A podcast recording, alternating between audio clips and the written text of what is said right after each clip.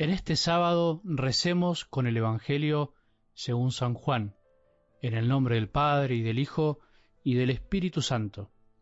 Jesús dijo a sus discípulos, Si ustedes me conocen, conocerán también a mi Padre. Ya desde ahora lo conocen y lo han visto.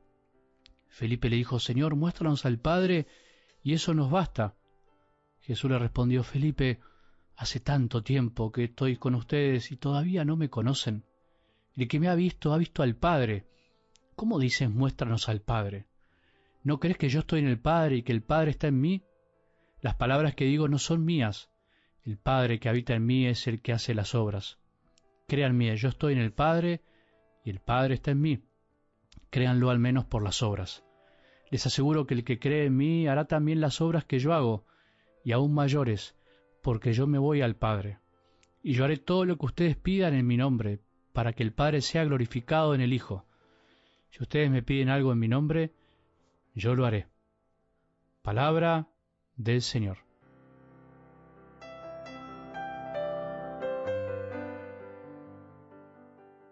Llegamos al final de esta cuarta semana de Pascua. Espero que la hayas disfrutado, que estés disfrutando mucho de escuchar la palabra de Dios, especialmente este Evangelio maravilloso de San Juan, que es una delicia y que seguiremos disfrutando durante todo el tiempo pascual, en todas las semanas, durante la semana. Alguna vez me dijeron, Padre, me estoy volviendo adicto a la palabra de Dios. Muchas veces me dijeron eso. En realidad es una palabra que suena un poco fuerte, puede parecer incluso dura o que es peyorativa hacia los que sufren esto, pero si la entendemos bien o a lo que se refirieron cuando me dijeron eso, creo que es muy lindo pensar así.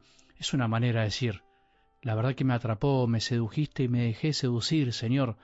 Es lindo poder sentir y comprender que no deberíamos pasar ni siquiera un día sin escuchar la palabra de Dios, sin una santa adicción, pero llamémosle mejor enamoramiento, que no nos haría mal, nos haría también mucho bien. Sin embargo, podemos vivir en un mundo que a veces se burla de los excesos con Dios. Podemos ser fanáticos como se dice, de cualquier cosa en esta tierra. De hecho, parece que está bueno decir que sos fan de algo y no vas a escandalizar a nadie. Ahora, si sos, entre comillas, fanático de Dios, de Jesús, parece una exageración, ¿no? En realidad, no somos fans de nadie, de ningún sacerdote, no deberíamos serlo. Tampoco somos fans de Jesús. No es una palabra linda para pensarla hacia Él. Pero te dicen a veces o nos dicen pareces un fanático, una fanática, o si alguien que no piensa, que no piensa por sí mismo.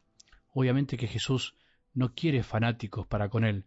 Dios Padre no quiere mascotas, no quiere esclavos, sino que quiere hijos, pero hijos de verdad, que tengan en su corazón una linda y única obsesión, enamorarse más de Él. Me gusta mucho esta oración, que la volví a leer en estos días después de mucho tiempo de un sacerdote de apellido Arrupe.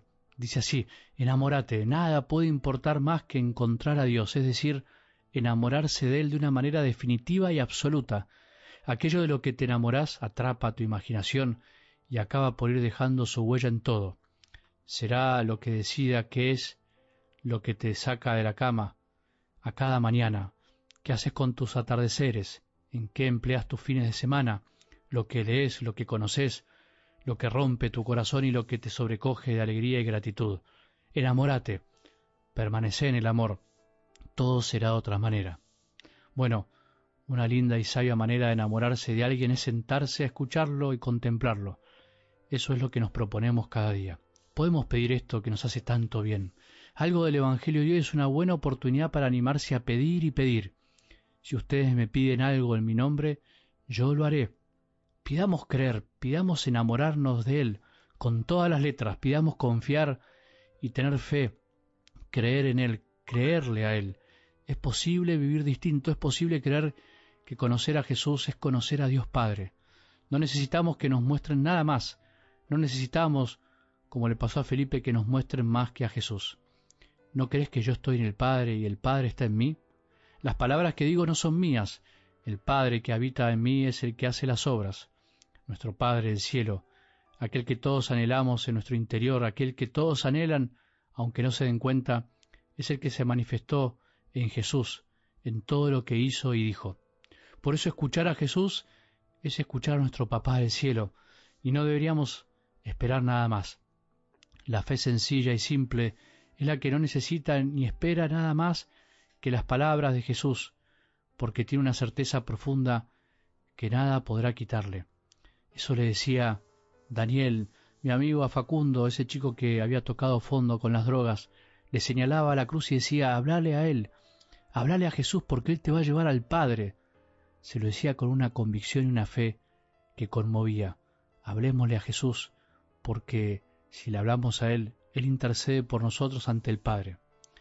Es entendible, como le pasó a Felipe a los discípulos, que a veces esperemos más, que necesitemos manifestaciones más visibles, por decirlo de algún modo. Sin embargo, en la medida que crecemos en la fe, en realidad nos vamos conformando de una manera positiva con menos, y que en el fondo siempre es más. El que pretende más de lo que Jesús da es el eterno insatisfecho, el niño caprichoso que no se conforma con lo que tiene y por lo tanto al pedir más se pierde de lo que ya tiene.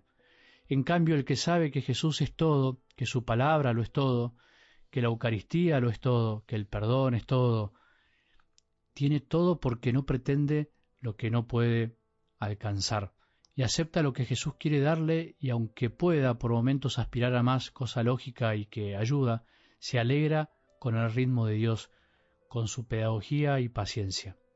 Que María nos ayude a enamorarnos más, cada día más, de lo que realmente vale la pena, de Jesús y de su obra, de sus palabras, de su corazón y por medio de él del Padre. Enamórate, permanece en el amor, todo será de otra manera. Eso es lo que desea María hoy y siempre. Por eso, por María a Jesús, por Jesús al Padre. El gozo de María es que gracias a ella descubramos más y más el amor de su Hijo. El gozo de Jesús es que gracias a su amor descubramos el del Padre. Pidamos eso en su nombre, que Él nos los concederá. Que tengamos un buen sábado y que la bendición de Dios, que es Padre misericordioso, Hijo y Espíritu Santo, descienda sobre nuestros corazones y permanezca para siempre.